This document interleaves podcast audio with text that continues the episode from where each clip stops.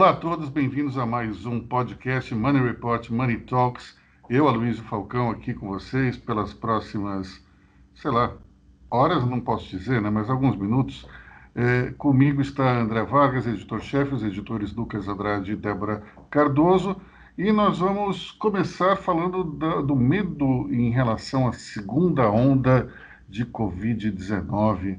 É, Antes de passar a palavra ao nosso especialista, André Vargas, eu queria só falar que nessa semana nós entrevistamos o médico Sidney Klajner, que é presidente do Hospital Israelita Albert Einstein, e ele disse que ainda é cedo para falar em segunda onda, porque é necessário um pouco mais de dados e de estatísticas para se configurar é, algo do gênero. Porém, ele confirma que há um aumento significativo de casos, mas curiosamente, em função dos números que ele, que ele passou, é, parece que você tem uma contaminação muito grande, porém, no caso específico do Einstein, o número de internados na UTI não teve uma grande variação. Então, a gente está esperando, acho que, mais números para poder entender o que ocorre em relação a esse momento da pandemia, mas já se pode dizer que os números cresceram substancialmente nos Estados Unidos. É, mais de 500 mil mortes, se não me engano, no, é, foram reportadas num só dia, o que é um recorde. E agora, para explicar melhor esse fenômeno, André Vargas entra em campo pra, com seus comentários. Olá a todos. Bem, uh, você conversou com o doutor uh, Klasner, e na sequência eu conversei com o Dr. Márcio Bittencourt, que é da USP, especializado em epidemiologia clínica. É, ele fez algumas considerações, ele acha que nós também acha que é muito cedo para falar em uma segunda onda no Brasil. Ele acha que pode ter um repique, isso pode ser no máximo um repique da primeira onda, e que se eventualmente ultrapassar os índices anteriores, a máxima anterior, você vai poder configurar como uma segunda onda de fato.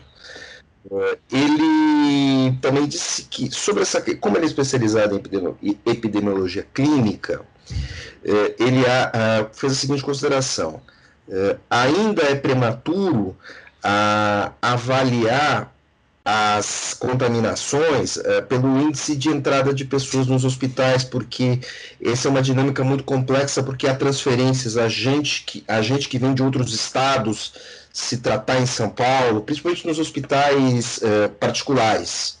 Né? Então, é, demora um pouco para você fazer esse mapeamento. Se você fizer fazendo pelos números gerais, nós temos sim um, um repique de contágios certo? Isso, isso parece claro, mas ele disse que ele acredita que isso é causado pelo relaxamento das medidas de proteção das pessoas, isso ele não tem dúvida, e que isso só vai evoluir se as pessoas continuarem mantendo esse comportamento.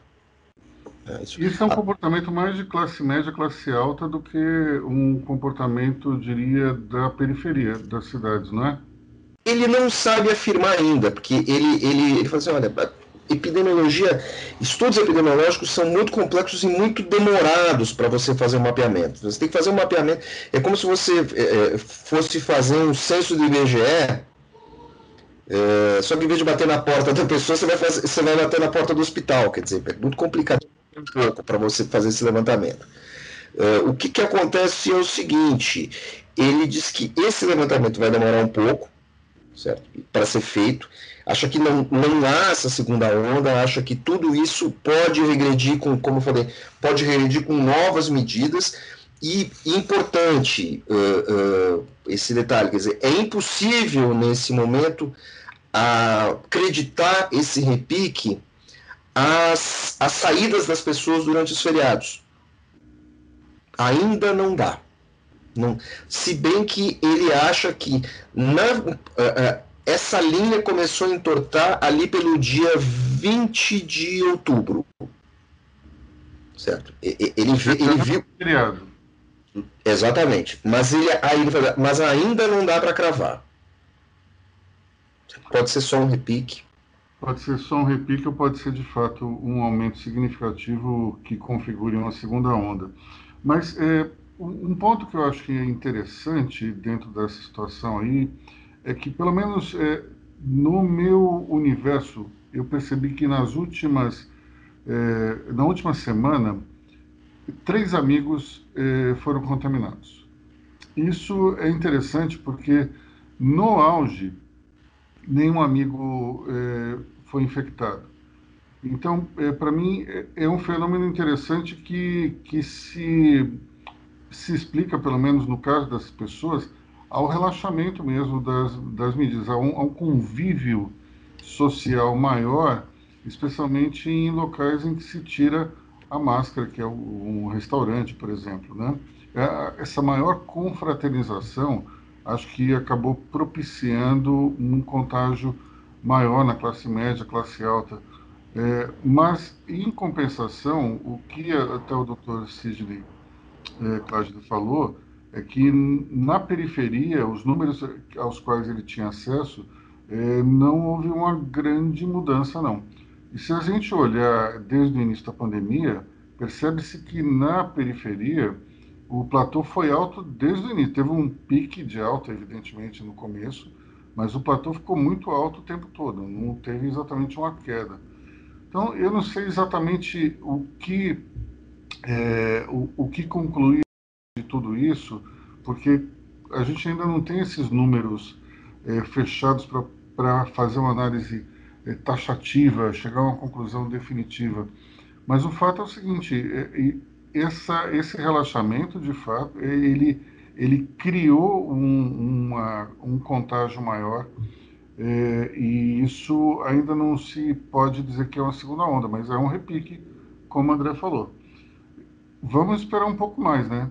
Hoje mesmo nós vamos fazer uma entrevista com o Paulo Chapchap, que é o presidente do Hospital Sírio-Libanês, e você que está nos ouvindo pode acessar essa entrevista no site de Money Report para ter mais informações, assim como também a entrevista que foi feita com é, Sidney Klajner, é, presidente do Einstein. É, essas duas entrevistas eu acho que elas são bastante interessantes para quem quer se informar mais sobre a, a nossa pandemia, especialmente é, aqueles que estão com a dose muito alta de preocupação. No caso da, da, da entrevista com o Sidney Klausner, é, dá para ver claramente que o médico não está é, tão alarmado com esse aumento, especialmente porque ele diz que é um crescimento, mas ainda não dá para a gente é, cravar que é uma segunda onda. É, de qualquer forma, o prefeito da cidade de São Paulo, Bruno Covas, diz taxativamente que não há motivos para se considerar o que ocorre agora uma segunda onda. E aproveitando essa deixa, como é que foi o debate de ontem? Quem, quem acompanhou? Lucas ou André? Eu acompanhei o debate. Olha, foi assim, meio grau, um grau mais quente que o debate anterior. Então, nitidamente, o prefeito e o seu, e o seu oponente estão modulando muito a, a temperatura, até porque estavam previstos mais sete debates, agora o, o próximo debate seria da Record, parece que foi cancelado, vamos ver se vai ocorrer ou não. É, e eles nitidamente têm estratégias distintas com relação a isso, na forma de se apresentar e na forma de é, é, contrapor seu, seu oponente. O Boulos tenta aparecer cada vez mais Boulos, paz e amor, e portador da esperança, tal, de, um, de um, uma nova São Paulo, contrapondo o PSDB, que ele tenta no comando do Estado há muito tempo, e isso tem consequências também no comando do município. Isso nós até já falamos no, na edição passada que não é bem assim. Enquanto que da parte do Covas, ele tenta não agredir, não, não, não bater de volta com a mesma potência, a, até porque ele está calçado nos números e ele tem fatos para se defender. Ele não nega que tem errado no início da pandemia ou não. Quer dizer, ele se apresenta como portador dos dados. Uh, e é isso que eles ficam se degradando esse tempo todo. O, o Boulos tem uma estratégia uh, uh, que ainda não ficou clara para ganhar espaço fora do debate, que ele quer chamar um debate de vices porque o, a, o pessoal nitidamente acha que o vice do, do, o vice do prefeito PSDB é um dos pontos fracos, querendo contrapor a Erundina e o Ricardo Nunes. Ricardo Nunes. Ricardo Nunes. Exato. Então, assim, eles estão. Eles estão. O, o, o pessoal está tentando colar essa. Né? Isso aí me parece, isso aí, desculpa te interromper um pouco, mas me parece algo meio de mau gosto, porque está claro passa uma mensagem subliminar de que o prefeito vai morrer por causa do câncer e que então estaremos é, à mercê de um vice e daí ele faz esse jogo de dizer que é uma comparação de vices, mas me parece algo extremamente questionável é, ficar falando tanto em vice sendo que é público e notório que o prefeito tem, ele, ele luta contra um câncer. Então, é, acho um golpe baixo e extremamente de mau gosto. Mas vamos lá. Diria, eu diria que é, é, um jab, é um jab abaixo da linha da cintura. Exatamente. É. Agora, uh, o Boulos tenta colar na figura do, do, do Covas uh, as falhas de seu vice inclusive dizendo que ele deveria ter escolhido, se atrevendo a dizer que ele deveria ter escolhido um vice melhor. Nesse ponto até é válido. Essa questão do debate dos vices, eu não sei se vai colar em algum momento, eu não sei se os partidos vão topar, não sei como vai ser isso. Mas assim, mesmo assim o debate se manteve na civilidade. Certo? É, é, teve um momento que eles conseguiram, eles tiveram 15 minutos cada um para falar abertamente um com o outro. Não foi uma baixaria como se viu no Rio de Janeiro e em outros locais. Então eu tenho certeza que uh, ambos os candidatos estão guardando munição para o final e estão mantendo um, um, um, um certo protocolo. É, Falando em relação a, a, vices, eu não sei se é exatamente um grande cartão de visita dizer que a ex-prefeita Erundina é vice de uma chapa. Primeiro porque eu, eu lembro claramente quando a Erundina foi prefeita, que foi uma, uma gestão extremamente complicada. A prefeita achou que estava é, trabalhando apenas para a periferia e, sinceramente, não, não tem condições de avaliar se foi um bom trabalho ou não. O fato é o seguinte: o, o antecessor dela, Jânio Quadros, fez uma obra na Avenida Juscelino Kubitschek para fazer dois túneis que hoje estão aí.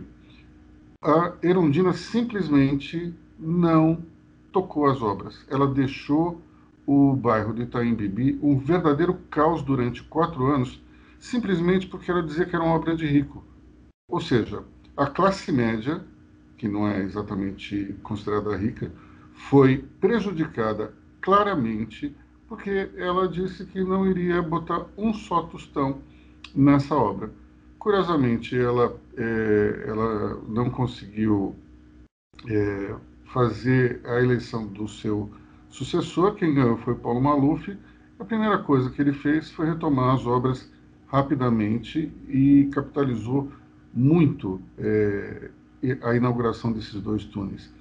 Então, me parece muito complicado assim, dizer que ele está melhor de vice, porque, sinceramente, é, não consigo enxergar toda essa capacidade na Erundina, é, especialmente é, no que é tocante a, pelo menos, é, a classe média, a cidade toda esburacada. Foi um verdadeiro show de horrores. Foi bom para a periferia, ótimo, mas Deu para ver na eleição seguinte que o trabalho do PT não foi reconhecido, o PT perdeu para o Maluf na periferia. Isso acho que mostra bastante o grau de, de digamos, insatisfação que a população de São Paulo teve enquanto Erundina foi prefeito. Bom, é, falando então agora sobre a, a política é, nacional nós temos aqui uma pesquisa que me chama a atenção, é, divulgada pela revista Exame hoje, que a popularidade de Bolsonaro aumentou nessa última semana. Me chama a atenção porque é, uma pesquisa anterior, se não me engano, do Datafolha, mostrava que a popularidade do presidente havia caído nos principais centros urbanos do país. Então, é um tanto quanto esquisito e contraditório quando a gente olha essas duas enquetes juntas, porque eu acho que as duas devem ter talvez uma semana ou cinco dias de diferença entre si. E, ao mesmo tempo, nós temos um fenômeno interessante: os candidatos é, apadrinhados por Bolsonaro tiveram uma má performance nas urnas. Então, é, ou a eleição municipal de fato não tem nada a ver com a, com a eleição presidencial, com o aspecto, digamos, da aprovação do presidente, é, ou então, sei lá, tem uma coisa esquisita aí. Uma das duas pesquisas é, é, tem algo de errado, porque não, são altamente contraditórias. É, hoje, é, a, o Datafolha é visto pela direita com uma certa desconfiança, e, ao mesmo tempo, as pesquisas da, da Exame são, são bem é, fundamentadas do ponto de vista técnico, porque é, são feitas em parceria com o Instituto Ideia Big Data, que é, é uma entidade bastante respeitada. Então a gente fica nessa dúvida aí, qual delas, qual delas está certa, porque mesmo que haja esse tipo de crítica por parte da direita em relação ao Datafolha, é um instituto com 30 anos de história, não dá para a gente dizer que, do ponto de vista técnico, eles sejam ruins. Então, fica uma dúvida muito forte aí. Afinal de contas, quem é que está com a razão? É, o Instituto Ideia Big Data ou o Datafolha? Está esquisito. Mas, de qualquer maneira, é, Bolsonaro é, teve na semana passada um comportamento absolutamente maluco. Começou a bater em todo mundo, a metralhadora é, giratória. E essa semana não se pode dizer que ele tenha agido de uma forma bastante. Como é que a gente pode definir, Lucas Andrade? Uma forma comedida, né? O Bolsonaro, de novo, é, ele participou de uma conferência do, dos BRICS, né, formada por Rússia, África do Sul, China e Índia, é, entre os presidentes é, desses, desses países, incluindo Vladimir Putin, que elogiou é, os aspectos masculinos do Bolsonaro na pandemia. Acho que não, não sei o que, que é, se referiu esse elogio. Claro, ele é, tratando a questão da Amazônia, ele prometeu entregar uma lista de países que compravam é, madeira explorada de forma irregular da Amazônia. Ele fez essa promessa durante essa reunião dos BRICS, ou seja, você está numa uma reunião com outros presidentes e você faz é, uma acusação é, contra outros países, né? Você vai mostrar uma lista é, acusando outros países. Ontem, na, na live dele no Facebook, ele já recuou. Ele falou que não vai apresentar a lista de países que são empresas que compram madeira ilegal da, da Amazônia. Então, assim, ele, ele alterna entre um comportamento mais, mais ofensivo, de querer agredir, de querer se proteger ali, mas depois, como pega mal, ele vê que não, não se sustenta aquilo, ele sempre dá uma, dá uma recuada. Nessa questão aí, só, só um instantinho, André, nessa questão da, da madeira ilegal, eu acho o seguinte, é, vamos supor que sejam empresas e não países. Mesmo assim, eu acho que o nome das empresas precisa ser divulgado. Isso aí pra, me parece muito a questão da corrupção. É, muito se, se fala e se critica apontando o dedo para os corruptos, mas aqueles que corrompem precisam também ser criticados. Não, não dá para dizer que é um processo de uma via só e somente quem recebe propina está errado. Quem paga a propina também está errado. E nesse caso, a gente claramente tem uma situação de que produz a madeira ilegal está é, tá errado, mas quem compra essa madeira ilegal também está errado. Ou vai dizer que essas empresas foram enganadas. Elas não sabem que a madeira é ilegal. Acho difícil, hein? Vamos lá, André. Bom, é, essa afirmação do, do Bolsonaro, ela, ela, ela é incriminatória ao governo brasileiro, em primeiro lugar. Ela aponta, é, é, ela aponta uma grande falha e uma grande incompetência na capacidade de fiscalização e até sugere corrupção por parte do governo brasileiro. Por quê? É, como é que você descobre de onde é essa madeira? Você tem que tirar uma amostra dessa madeira e aí, através de isótopos, não sei o que, algum processo, você descobre mais ou menos de que região essa madeira vem. Para ter acesso a essa madeira ilegal, você tem que fiscalizar, você tem que ter acesso ao produto comprado pela empresa de fora, certo? Para o produto chegar lá, ele tem que sair do Brasil. Para sair do Brasil, ele tem que ser fiscalizado. Então, assim, é, é, o processo está todo errado. Existe um método científico para, de fato, identificar, isso não é novo, para identificar a procedência da madeira. Agora, assim, como é que o, Bolso, o Bolsonaro, não, a fiscalização brasileira vai ter acesso ao material que já está lá fora para dizer se esse material é ilegal? E se ele é ilegal, como é que ele saiu? Porque se você pode fiscalizar lá fora de onde é, é mais fácil fiscalizar aqui dentro.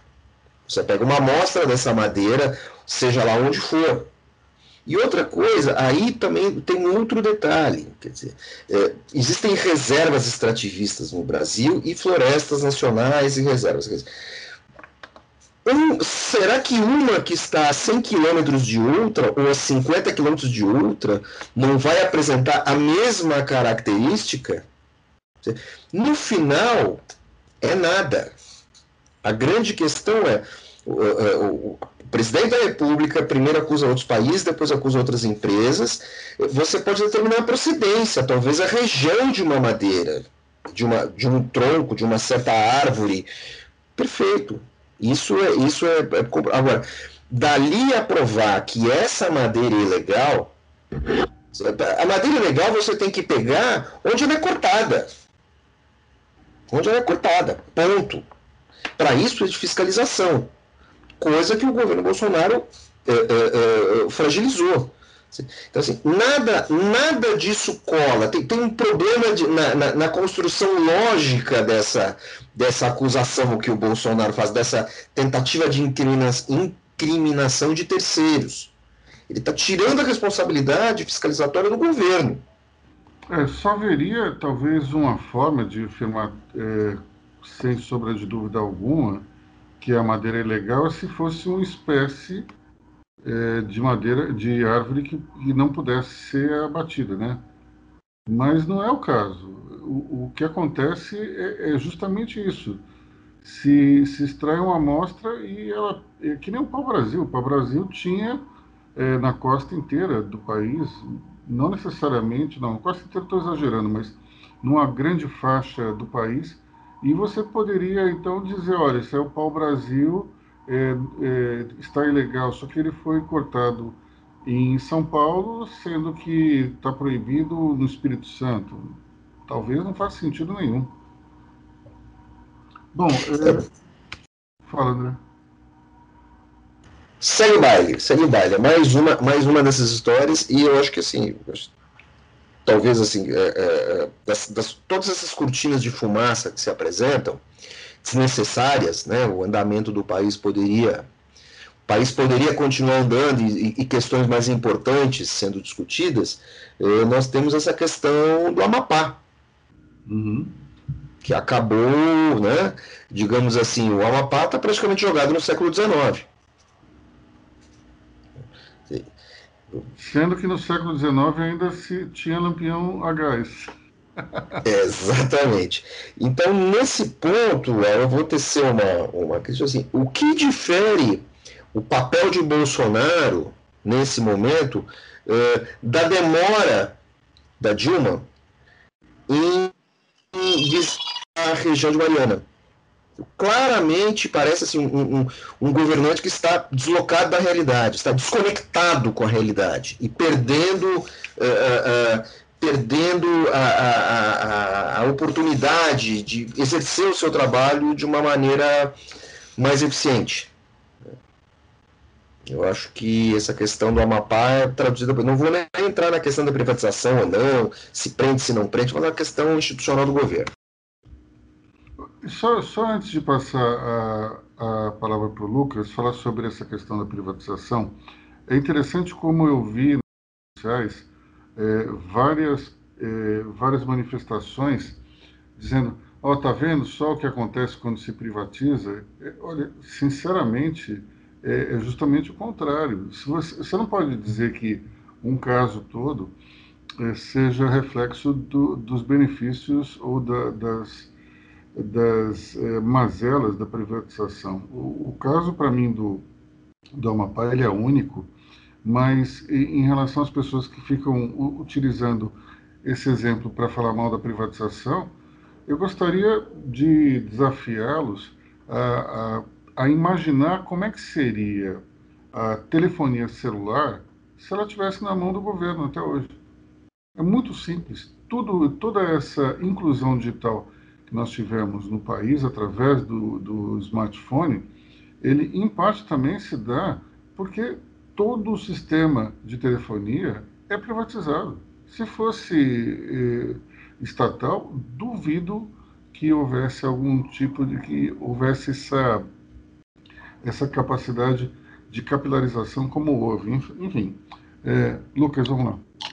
É, o que eu queria comentar aqui, o André falou do Bolsonaro, o Bolsonaro ainda não visitou Amapá, a pessoa mais preocupada com essa questão, politicamente falando, é o presidente do Senado, Davi Alcolumbre.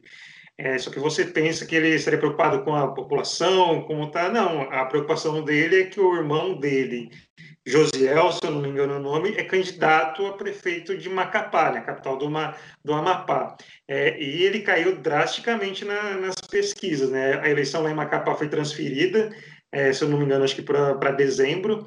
É, e assim, o Alcolumbre, que é do Estado, batido nisso, procurado ajuda do Ministério de Minas e Energia, do presidente Bolsonaro, ele tem feito muita coisa mas ele a preocupação dele maior é com, com o irmão que estava praticamente eleito no primeiro turno lá no Macapá, agora é capaz de nem ir para o segundo turno. André? Tem uma outra questão com relação a essa, esse problema gravíssimo no, no Amapá, que é o seguinte: é, o que consta nas cláusulas do contrato de concessão da operação. Uh, privada de distribuição de energia no Amapá que preserva o interesse público. Concordo com você, Luiz. Eu acho que não tem, é, não é a questão de privatização, não é a questão agora de responsabilização. Porque o operador, o, o, o, o operador, o concessionário privado demorou muito para agir. E esses contratos de prestação, esses contratos de concessão, eles costumam ter cláusulas certo? Estabelecendo, olha, se houver algum problema, você tem X tempo para restabelecer, você tem que ter de reserva X geradores. Esse contrato precisa vir a público, porque ele tanto pode não ter sido cumprido, que é um crime, quanto ele pode ter sido mal feito, o que também é um crime, né? Então, assim, isso precisa ser analisado. De fato, discutir se privatização ou não é boa ou não, de novo, é o país da cortina de fumaça. Mesmo quem critica, quem é contra a privatização, está fazendo um desserviço, um desserviço aos brasileiros, querendo discutir isso nesse momento. Nesse momento você tem que discutir assim, o que, que aconteceu, por que, que isso aconteceu, quando aconteceu, como vai resolver. Quem vai resolver? O concessionário vai ter que indenizar, vai ter que pagar. Como vai ser isso? Certo? O concessionário vai pagar a geladeira das pessoas, os equipamentos que queimaram com as idas e os picos de energia. Como vai ficar isso? É um pouquinho mais complexo e um pouquinho mais sutil do que só discutir se privatiza ou não privatiza. Até porque se estatizar agora também não vai resolver. Nem hoje, nem amanhã, nem depois é um pouquinho mais delicado, é uma questão, digamos assim, uma questão para os advogados. Não para os universitários, né? Nem os universitários os cursos de direito. Bom, vamos falar da Bolsa de Valores. Teve aí um comportamento interessante essa semana. Quem fala? André Vargas. Bom, é, eu estou aí cobrindo bolsa no final do dia. É, é alentador o desempenho da bolsa. Estamos aí, a bolsa se manteve, ela deu uma, é, está acima do patamar de 100 mil, caiu um pouco, se recuperou rapidamente. E hoje ela está num patamar é, só abaixo do patamar de 4 de março.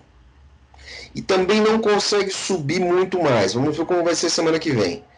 Enquanto que o dólar deu uma, deu uma leve caída, está no patamar de está no patamar do final de outubro. Mas ainda está ali na, na linha dos cinco, cinco reais e trinta e três por aí. É, eu acho que assim, é, é, a bolsa é mais alentadora, eu acho que traduz um, um, um, otimismo do mercado, até com essas questões de vacinas chegando ou não, que a gente não chegou a comentar ainda. Eu, eu acho que isso é interessante. Né? Agora vamos ver se o mercado, o dito mercado, vai ter fôlego para se manter é, é, animado enquanto as reformas não ocorrem e tal. Não adianta só investidor ficar feliz se as pessoas não conseguirem trabalhar e produzir decentemente. Mas de todo jeito a bolsa está voltando àquele patamar. É, é, não sei se ela chega no final do ano, quer dizer, não sei, se eu soubesse, eu me transformaria num milionário, praticamente. Eu não sei se ela consegue se recuperar o mesmo patamar do início do ano. Mas é, é um bom é um bom é um bom demonstrativo do que está acontecendo.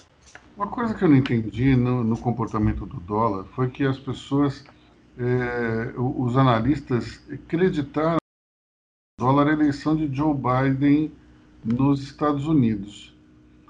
Agora, é muito comum, quando os democratas ganham eleição, o aumento do déficit público e, portanto, uma desvalorização do dólar nos mercados internacionais. Então, não dá para entender direito. Isso, o mercado de câmbio ele é muito esquisito. Não dá para a gente entender exatamente uma lógica, porque eles veem risco onde não tem e veem falta de risco onde tem. é meio complicado, mas enfim. E, e, falando em risco, a agência Fitch ela, ela manteve o rating do Brasil em BB menos e é, muito grande com o panorama fiscal. Isso aí faz sentido para vocês? É, sim, sim, Luiz. Acho que assim, é, o André tem, tem, tem, feito essa cobertura da Bolsa é, no site né, no final do dia, mas a gente tem sempre acompanhado aí as pautas políticas, econômicas, é, as discussões no, no, Congresso, e a grande preocupação com o Brasil é isso, é, é essa piora possibilidade de uma piora fiscal, né? O déficit aumentou muito esse ano por conta da pandemia, dos gastos é, para conter os efeitos da pandemia, mas assim, vai ter que virar essa página a partir do, do ano que vem e saber o que, que o governo vai fazer para controlar, para reduzir esse déficit. É, então, assim, isso tem a preocupação com a, algumas medidas mais populistas, pensando numa reeleição do presidente Bolsonaro, mas esse lado fiscal é o que preocupa. Se o país não retomar essas reformas, principalmente a, a reforma tributária, a reforma administrativa, pode ter uma, uma piora fiscal aí e o cenário pode ficar muito muito complicado e o Brasil ter essa nota rebaixada. Eu acho que assim, está chegando ó, aquela famosa hora da onça beber água, né? Após as eleições municipais aí, acho que em dezembro a gente vai saber qual que vai ser o real cenário do Brasil, porque aí já não vai ter mais eleição, é, a gente já vai ter um, um cenário menor da, melhor da pandemia, né? Se a gente vai ter uma, uma segunda onda, se é um repique, é, se está recuando, como vai ser? Então, assim, eu acho que está chegando essa, essa data aí para saber qual vai ser o, o futuro do Brasil, né? Se vai ser uma coisa de responsabilidade fiscal ou se vai entrar por essa agenda mais populista. Bom, vou encerrar o podcast de hoje, então, com uma, um único comentário que é o seguinte: o Brasil, de fato, como dizem por aí, não é para amadores. Se alguém, se algum sujeito chegasse para mim em janeiro de 2019 e falasse que em novembro uma agência de rating estaria é, preocupada com o futuro da economia brasileira por conta do panorama fiscal, tendo Paulo Guedes à frente do ministério e uma economia em tese totalmente ortodoxa, eu diria: você enlouqueceu. Isso nunca vai acontecer. Só que aconteceu, a pandemia desarranjou tudo e a gente tem é, um liberal à frente da economia, uma pessoa que jamais é, lançaria a mão de artifícios heterodoxos para conduzir uh, o, o, panorama econômico, mas temos um, um problema de déficit gigantesco, crescente e aparentemente, aos olhos dos analistas internacionais, inadministrável. Portanto, é um cenário preocupante.